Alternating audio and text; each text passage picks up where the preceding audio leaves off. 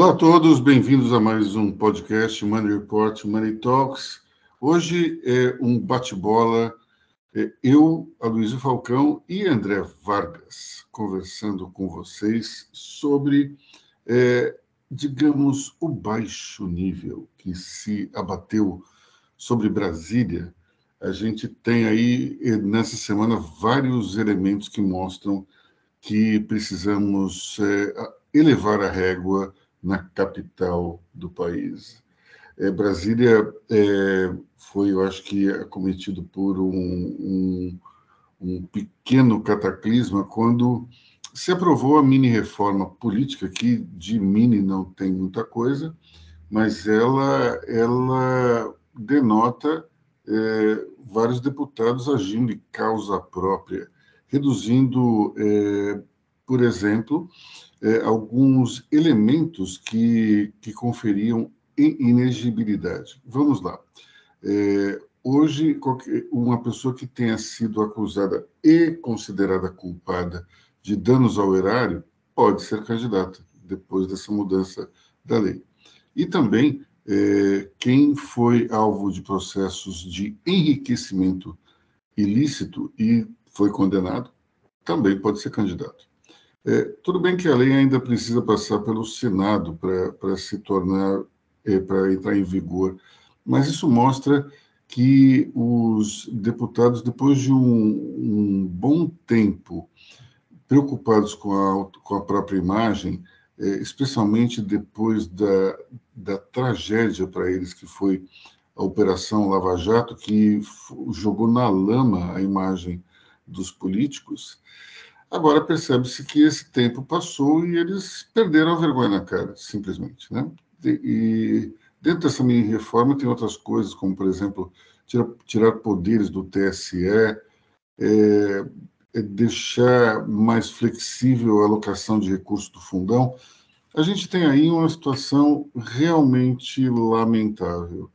Quando se soma isso à tal da lei Dani Cunha, que é de autoria da filha do ex-presidente da Câmara, Eduardo Cunha, a coisa fica ainda pior.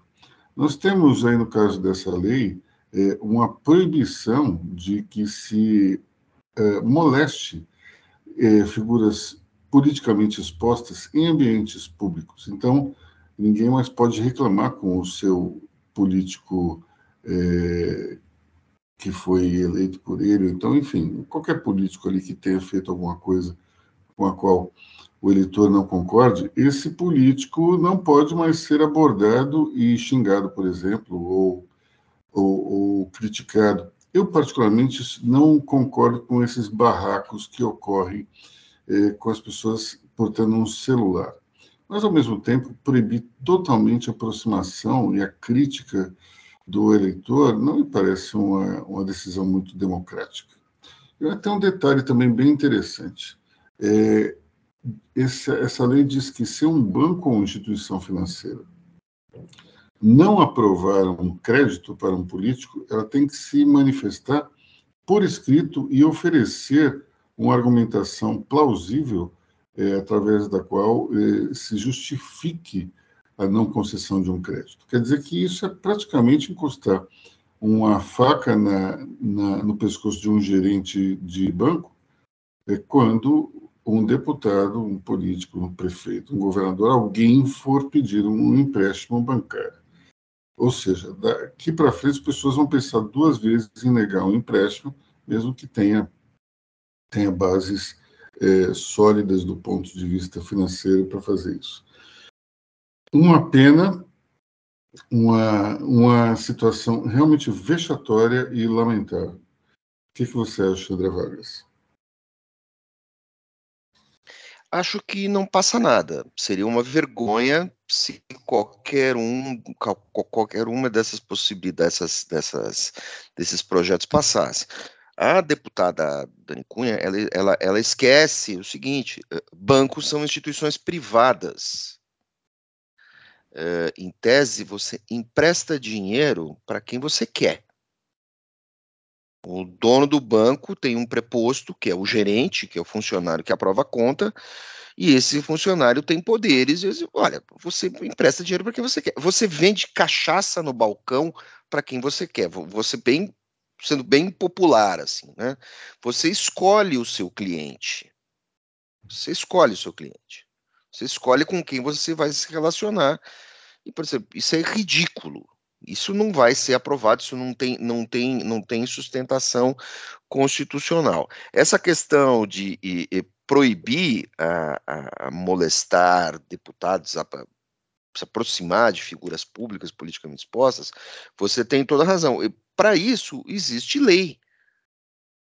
Durante o mensalão, nem durante a Lava Jato, durante o mensalão, figuras públicas foram criticadas e foram hostilizadas uh, uh, em restaurantes e tal. E assim, pessoas acabaram condenadas.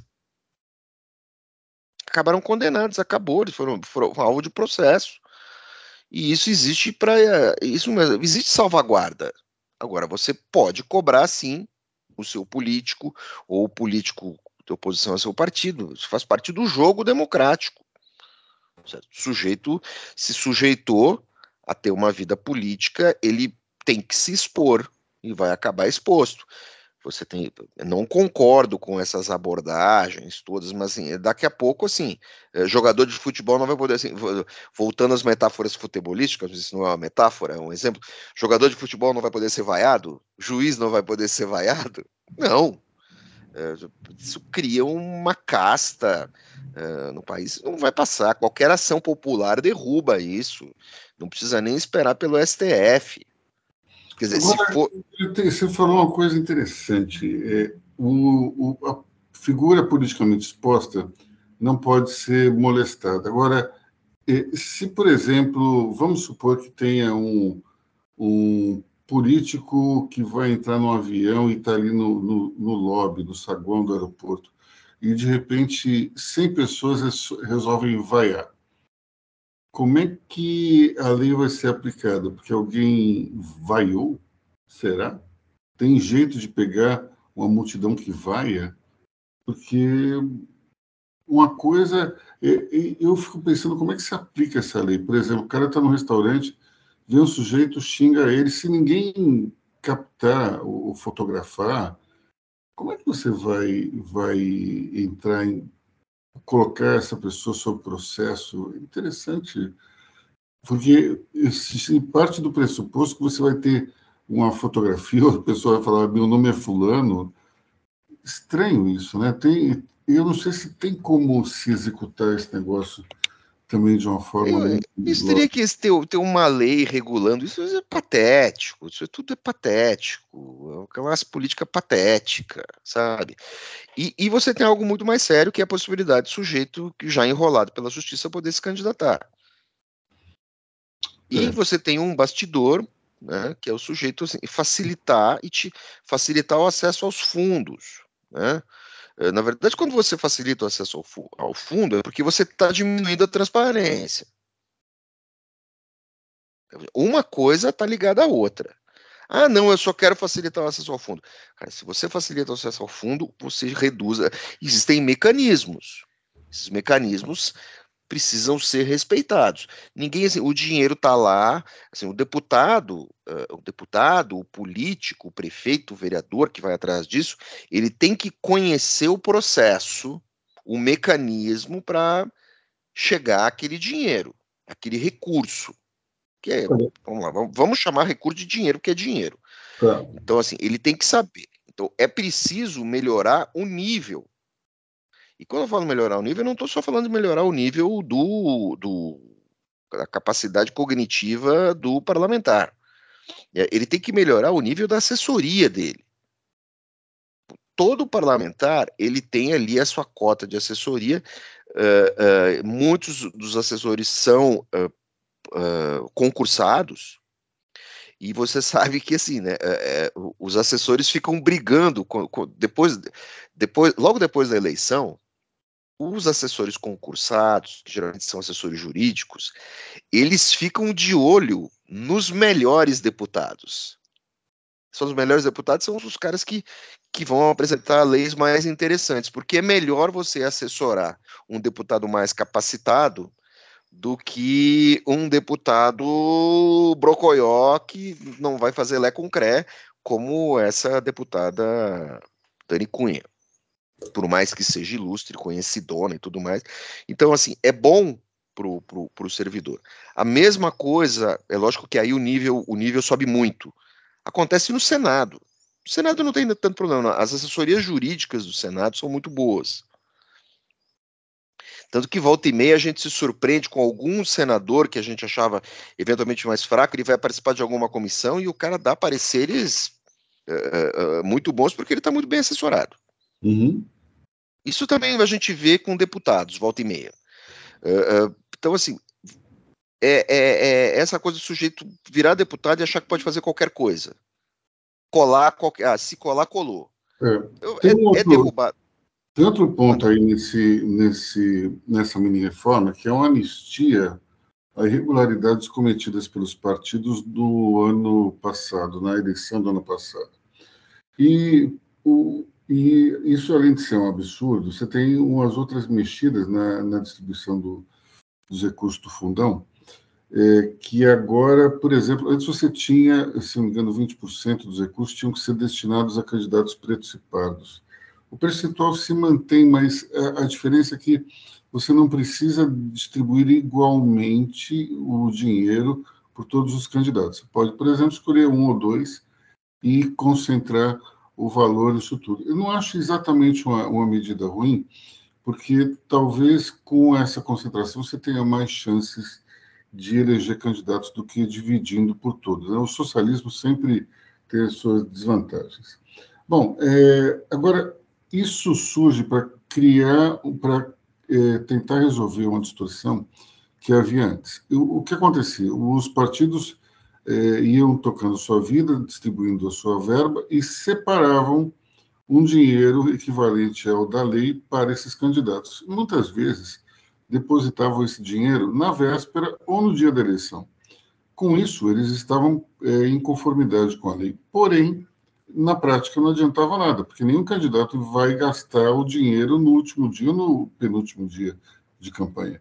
Então, é, é uma coisa interessante como funciona a cabeça do legislador brasileiro. Você tem um problema, em vez de você atacar o problema, que é falar para os partidos, você não pode fazer mais isso, aí você joga uma outra é, jabuticaba para falar, olha, então é, é, você não precisa mais botar o dinheiro na mão de todos, pode escolher é, alguns nomes da sua preferência.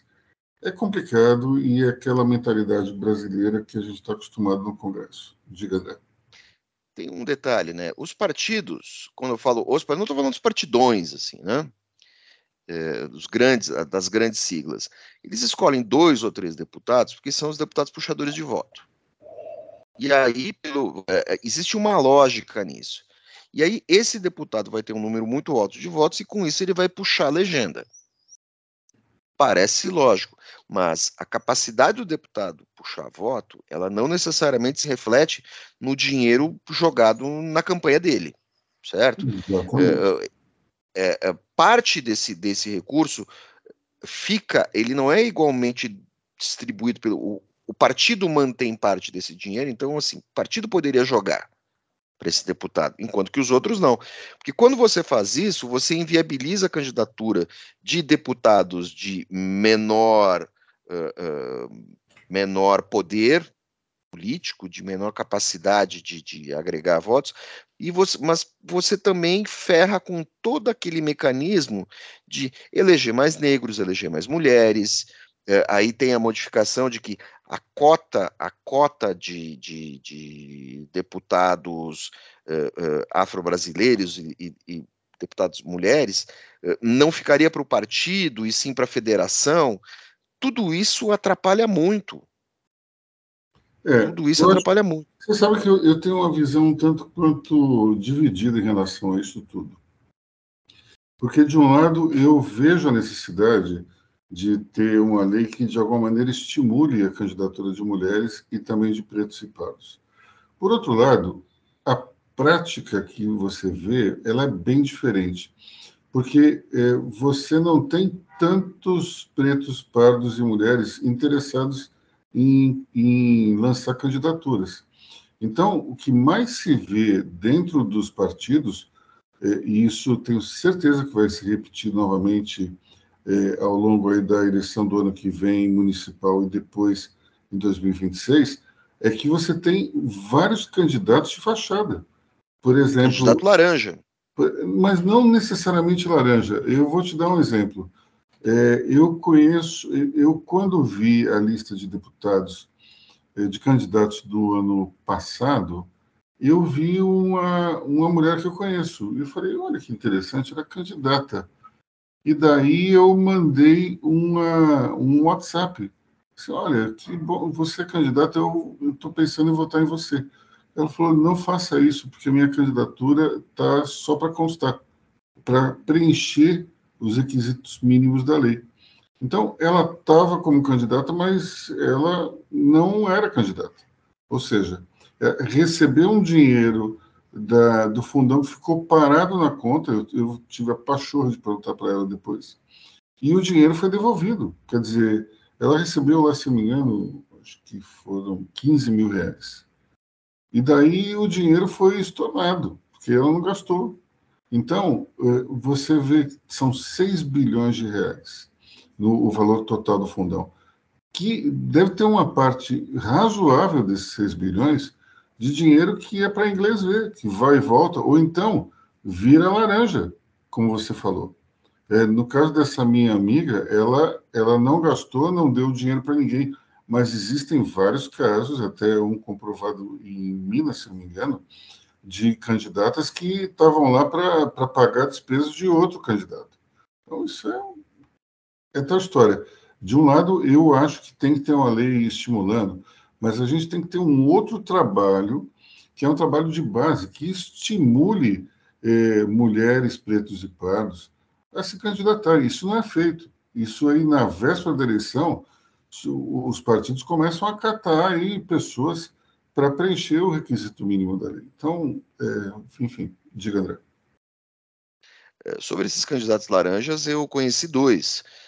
Há alguns anos, uns quase 10 anos, eu encontrei uma, uma antiga beldade lá da minha, da minha cidade, é, candidata a deputado estadual pelo PSDB. Falei, peraí, mas eu conheço essa figura. Até porque eu peguei um avião e essa figura estava no avião indo para Porto Alegre. Pensei, essa aqui é a fulana. Essa menina foi lá, Miss do colégio, um pouco mais velha que eu. E de fato era ela. E depois eu fui ver onde é que está a fulana.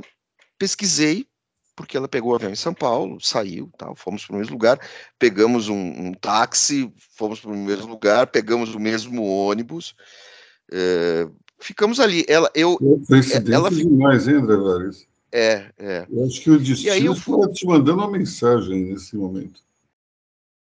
É, eu estava indo para minha cidade, ela estava indo para dela, que hoje é uma daquelas cidades que não existe mais, lá uhum. na Cheia Gaúcha. Uh, e aí eu fui ver, ela tinha sido candidata a deputada. Não, peraí, mas essa figura. Né?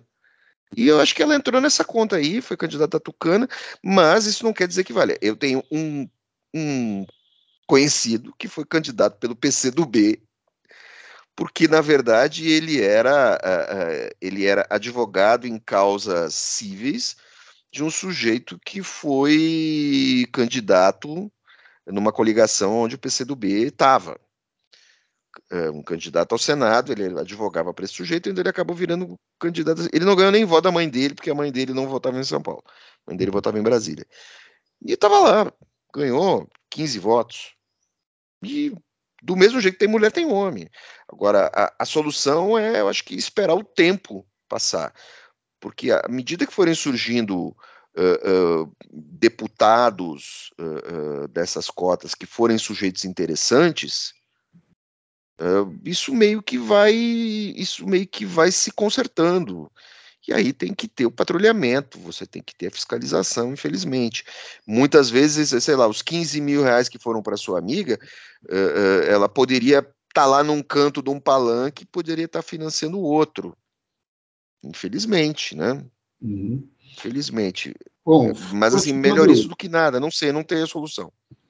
Continuando a falar sobre o baixo nível que ocorre em Brasília, nós tivemos é, durante essas, esses julgamentos aí dos, é, dos réus em, que participaram dos atos de 8 de janeiro, é, uma performance um tanto quanto esdrúxula dos defensores e de alguns ministros também, né? Conta aí, André Vargas, para gente.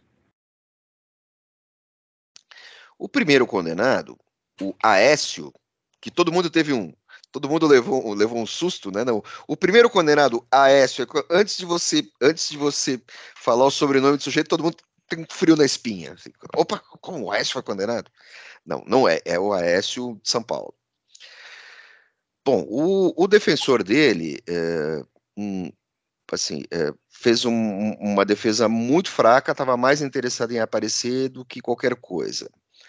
O defensor do segundo, a defensora do segundo, essa é uma perdeu prazos eh, eh, prescricionais e chorou, chorou no STF, no grande momento de glória, chorou no STF.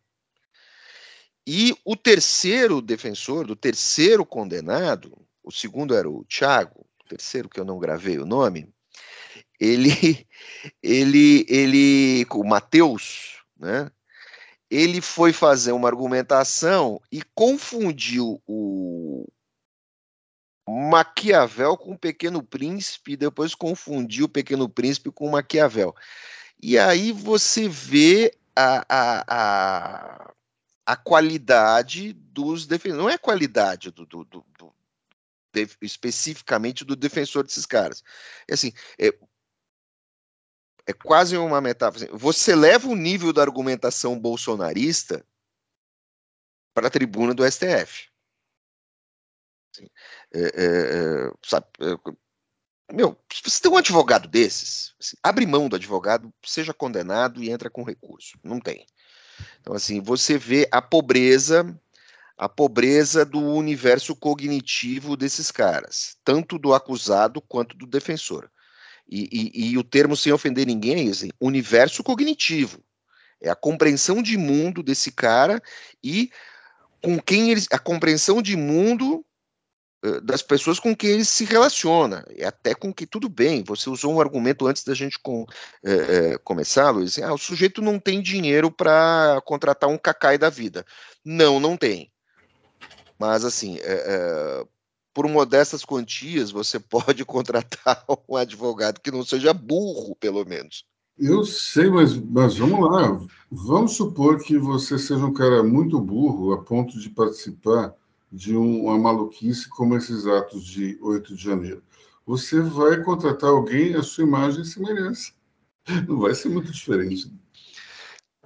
Pois é, mas aí, aí eu, eu, você fica olhando assim, e de fato, eu, eu, eu ao longo dos meses, eu tentei, na minha cabeça, nas minhas insônias, assim, prever como é que seria isso.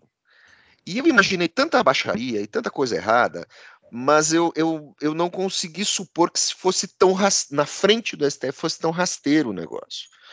Uh, uh, e, e, aí você vê assim, uh, o, esses, esses representantes legais, esses advogados, sequer tiveram a capacidade é, de ligar para o amigo inteligente ou ligar para o professor da faculdade. Não ligou para o professor. Assim, no direito tem muito isso. Você liga para o seu professor. Olha, tô com... o que, que você me diz sobre isso? Certo?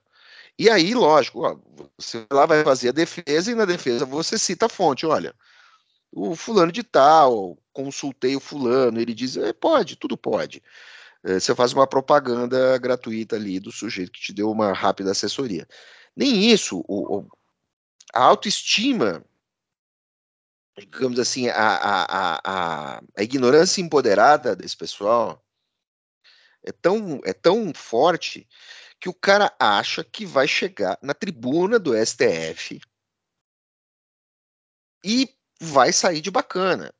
Né? Vai citar errado o beabá o B, é a coisa que você aprende no, no, no, no, terceiro mês, no segundo mês do curso de direito, que é uh, o príncipe de Maquiavel, Kafka, essas coisas todas, e vai fazer uma citação errada e vai passar vergonha nacional. E aí é lógico, você é demolido pelos ministros.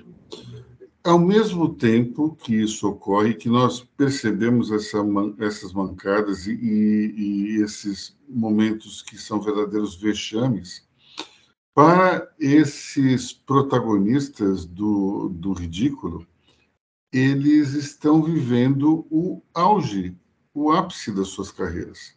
Porque eles são uns advogados de porta de cadeia, eventualmente, né?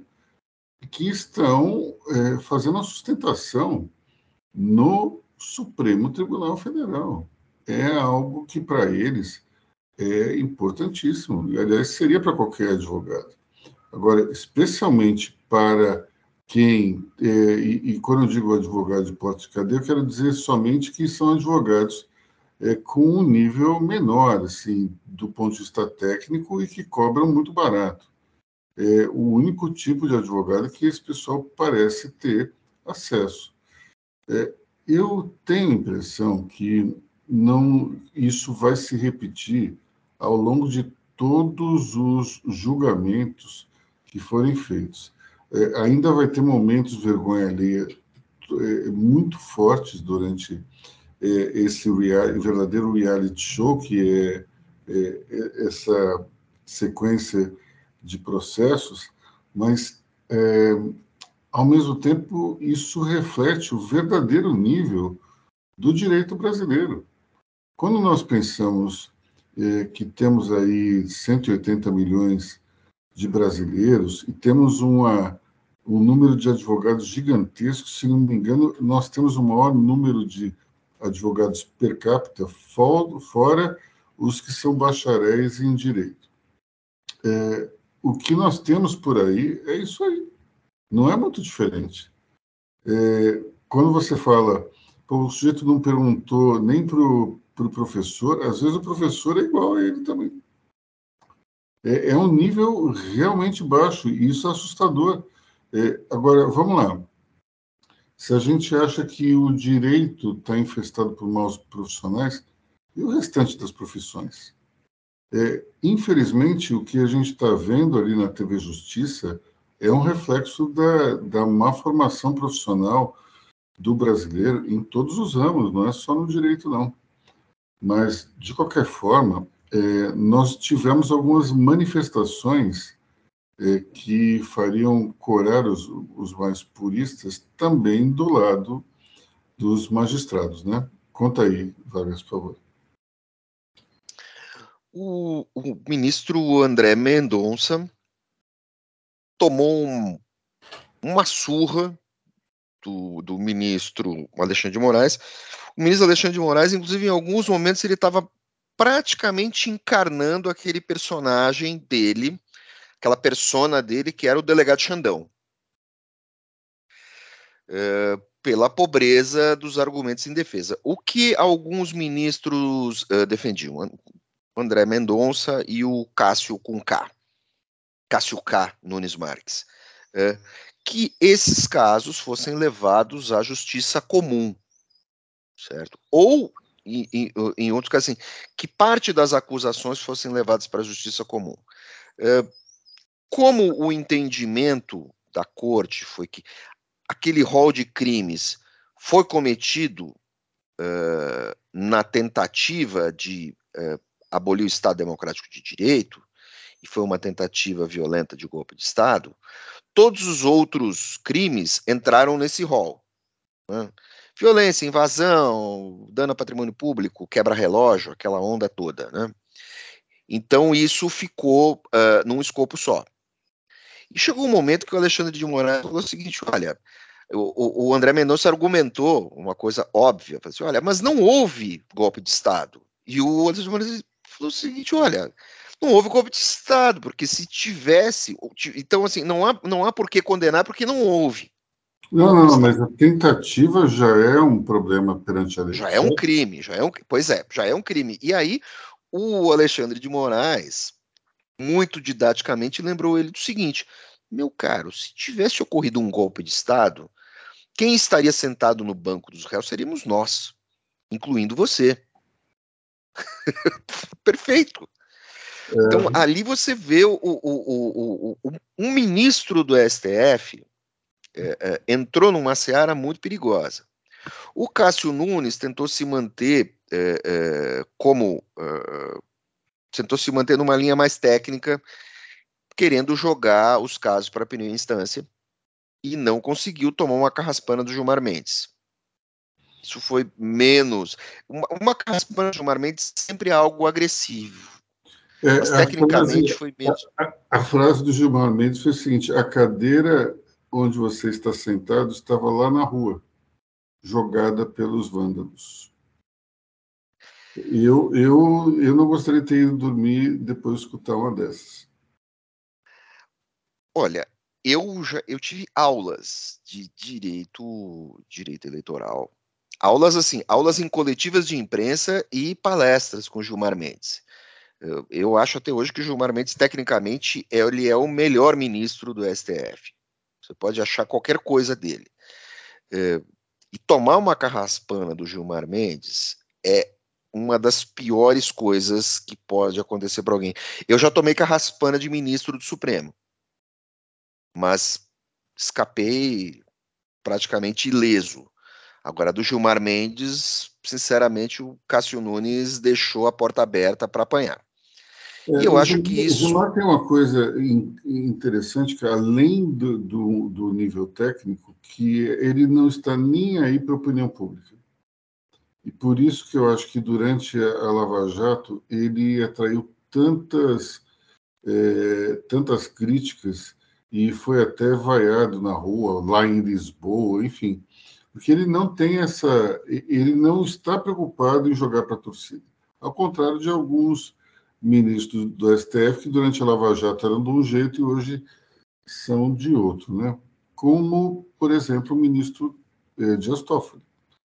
Durante a, a Lava Jato ele foi extremamente rigoroso, eh, inclusive impedindo o então eh, ex-presidente Luiz Inácio Lula da Silva de comparecer ao velório do seu irmão, o Vavá. O interessante é que o, o, o ministro Toffoli inventou uma solução que era Lula ir para um quartel, o corpo ser levado para um quartel e então ele se despedir do irmão dessa maneira. A ideia era tão esdrúxula que o próprio Lula falou: não, isso não faz o menor sentido. Agora, Dias Toffoli ele simplesmente anulou todas as, as é, provas relacionadas ao, ao processo da Odebrecht, portanto, esse é mais ou menos um, um, um marco zero da Lava Jato, né? e dizendo que os, eh, as provas ah, tinham sido obtidas por tortura psicológica, que seria fruto do, das prisões preventivas que não, não terminavam nunca. Ora, todo mundo sabia disso, por que então ele não fez esse movimento antes. Vamos dizer que a só chegou, então, na mão dele processo nesse momento. Ok, mas vem cá, e aquela confissão pública que a Odebrecht publicou em todos os jornais de grande circulação? Isso não vale nada? E o dinheiro que a Odebrecht já pagou é como uma multa pelo, pela corrupção é, feita, não vale nada também? Agora, a, a CGU está na Vai ter que devolver? É, a, a CGU tá vai fazendo... ter que devolver para o Pois é, a CGU está fazendo um, um estudo para ver até onde ela é imune ou não à decisão do Toffoli. Se ela não for imune, ela vai ter que devolver uma parte da multa de 2 bilhões e 250 que a Odebrecht foi condenada a pagar em 22 anos, se não me engano. Então, nós temos uma situação aí que é extremamente volátil perigosa do ponto de vista de insegurança jurídica, né, que se abate aqui no Brasil. Mas tem outro detalhe interessante, que um dos argumentos levantados pelo Dias Toffoli foi de que não havia exatamente uma, uma conexão é, legal, oficial entre uh, o, a Lava Jato e o, os bancos suíços que forneceram extratos. Só que nessa semana o próprio Ministério da Justiça mostrou que houve um pedido direto. Agora, mesmo que não houvesse pedido, já existe um acordo de cooperação. Isso só, isso por si só já seria suficiente para tornar o vínculo oficial. Diga, André. O acordo existe, foram feitos os contatos. O que ele quis dizer, o que ele tentou criar uma mágica ali é o seguinte: é que nem todos os contatos mantidos entre o Dallagnol e o, o, a promotoria suíça foram oficiais. Nem todos, certo? Foi um, um dos fatores que complicou a vida do Dallagnol. Agora, isso não quer dizer que os contatos não, eles existiam, alguns eram oficiais. Se você tem um ofício enviado e ele está respondido, você já tem, você já tem um contato oficial.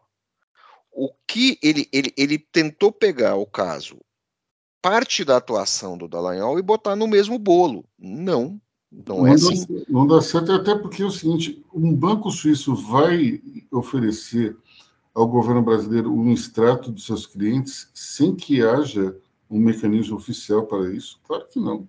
Isso é uma questão de compliance. Compl e outra coisa, eh, não é nem compliance, é questão de, de lei mesmo, vai ver todo mundo preso lá na Suíça. Eh, eh, e tem, e tem uma outra coisa. Não, não, não. Vou dizer o seguinte: vamos lá. Um, um procurador brasileiro, informalmente, vai até um, o diretor de controladoria de um banco suíço e fala: Eu quero o extrato de Fulano e Beltrano. Sem um ofício, se o cara faz isso, ele vai preso, como você falou, ele está quebrando o sigilo bancário. Claro. Agora, se evidentemente existe um ofício do Ministério da Justiça, como existia, não tem o que falar. Agora, se você tem ao longo desse processo alguns contatos informais, eu, sinceramente, não consigo enxergar qual é a lei que possa é, glosar todo um processo. Todo um processo. Você pode até criticar o promotor que não agiu como foi criticado e foi punido, o promotor que não fez tudo by the book, ou como se dizia na Casa Mercantil, você não fez tudo pelo tubo. Tem que fazer pelo tubo, certo? Aí você, você, tem, você tem isso é, é, ele tenta. E outra coisa, você tem um. um, um quando você anula, uma, você não pode anular a provas por baseada. Você tem que ver prova por prova, momento por momento. Não, ele criou uma insegurança jurídica altíssima. Criou uma insegurança jurídica altíssima. Não, nossa. Eu não quero nem ver a confusão que isso pode dar, porque é o seguinte: em tese, a Odebrecht ela pode processar a União é, e, e, pedir uma indenização por todo o toda digamos um processo é, difamatório que ocorreu e a é. obrigou até a assumir culpas que não eram comprovadas perante a lei. Eu acho. É, vou, vou, vou viajar mais na maionese aqui. Marcelo Debrecht nesse combo aí, ele vai ganhar pensão do governo por ter sido condenado e ter pago uma pena por crimes que ele não cometeu, apesar de ter dito que cometeu? Aí ele, sem contar que ele ficou quanto tempo mofando na cadeia? Um ano e quanto? Ficou uma, ficou mais. O, o, o, o Zé Dirceu, o Zé Dirceu, que ficou preso no mesmo bloco que ele, falava, Marcelo Odebrecht pirou, ele só fica na academia, ele não fala com ninguém. E, e os adultos falam, você está na cadeia, você tem que interagir com o pessoal ali para manter um nível razoável de, de, de sanidade. Olha, você vai lá, tem que botar foto da família ali, né? Você tem que manter algumas conexões e por mais que você conviva ali com figuras estranhas, você tem que conversar com os caras, porque senão você pira. E o, e o Zé Dirceu falou assim: olha, Marcelo Debrecht, o caso dele é complicado porque ele entrou, uh, ficou muito solitário, só ficava malhando, tal, assim, esse cara vai precisar de ajuda. Como é que fica isso agora? Né? Pois é. E agora, a quem ele vai processar? A União? O Ministério Público? uh, o, o, tribunal, a corte lá do, do Sérgio Moro, o Sérgio Moro, alguém... O Dallagnol? Dallagnol. Como é que é isso? Como é que é isso, né? É, antes, antes eu nem pensava, antes do, antes do, do antes do, do Toffoli, eu nem pensava no Marcelo Debrecht. Eu pensava assim, e como é que fica o Palocci? Né? Como é que fica o é. Palocci? O Palocci praticamente. Inventou uma delação maluca ali. É. Eu acho até que, por um lado, ele inventou uma delação maluca ali, tipo assim, ah, tudo bem, vou dizer que o Lula matou o Kennedy e dane-se. Né? E aí, o, o, a Lava Jato aceitou. Que a Lava Jato aceitou isso. Eu acho, se não me engano, acho que foi a PF, não foi a PF que aceitou? Eu acho que a Lava Jato não estava muito mais afim, a PF topou. Tem, tem algum, eu não lembro direito, já faz algum tempo, né? Mas é, acho que nessa questão aí do Odebrecht, a gente tem um pano para manga interminável, mas interminável. Não vai ser, do ponto de vista jurídico, uma coisa tão simples, não. É, até porque, pensa no seguinte: é, tudo aquilo que a empresa pode é, argumentar que foi prejudicada por conta dessa operação vai ser uma coisa assim estrondosa. Se eles tiverem apetite, apetite por uma briga, vai ser complicado. Não vai ser fácil. Não. Olha, é, tudo o que nós falamos, inclusive essas questões aí da, da PF e tal, tudo isso entra nesse combo que nós tentamos apresentar nesse programa, que é o baixo nível, né, o baixo nível de argumentação, o baixo nível de trabalho, o baixo nível de, de projeto, uh, das, da maneira como as coisas são apresentadas no Brasil. Como dizia um amigo meu, assim, sempre, assim, sempre é, é, é, como é que é, rápido e mal feito. As coisas. E é isso, acho que, infelizmente, a gente só pode terminar esse bloco com um lamento, né, Luiz? É, é uma pena. É uma pena que a gente observe um baixo nível tão, é, tão explícito dentro aí do, dos, das principais casas decisórias de Brasília, tanto o Congresso como o, o STF. Lamentável e, enfim, deplorável, mas temos que conviver com isso eh, se quisermos manter, digamos, a, a normalidade democrática e, e, um governo institucionalmente eleito, ou melhor, poderes institucionalmente formados, né? Bom, ficamos por aqui então. É, meus amigos, fala aí, Vargas.